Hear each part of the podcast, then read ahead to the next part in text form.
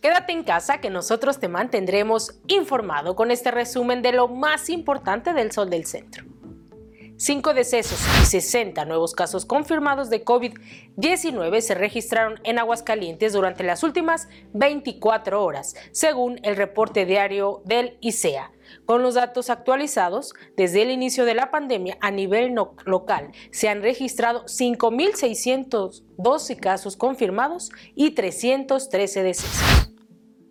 Tal y como lo dio a conocer el pasado 27 de julio, la alcaldesa Tere Jiménez ha llevado el programa 4x4 a varios polígonos de esta capital, con la idea de seguir haciendo de Aguascalientes un mejor lugar para vivir a partir de las demandas planteadas por los comités del buen orden.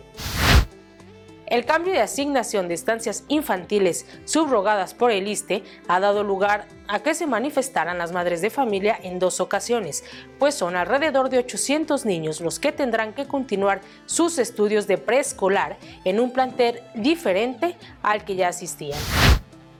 El mes de julio pasado, la tasa inflacionaria en Aguascalientes registró una variación del 1% superior al índice nacional de precios al consumidor, que se ubicó en 0.66%.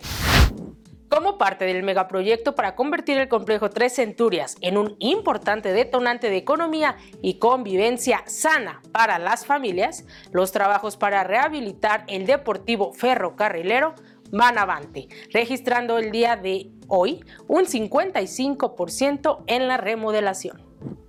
En información policiaca, el incendio de un automóvil se registró la mañana de este viernes en el fraccionamiento Loma Bonita, a donde arribaron los bomberos para controlar el siniestro que consumió gran parte del vehículo Ford Mustang, el cual se incendió sin motivo aparente. Y en los deportes, Panteras contará con el armador México-americano Josh Rodríguez para la temporada 2020 en la Liga Nacional de Baloncesto Profesional.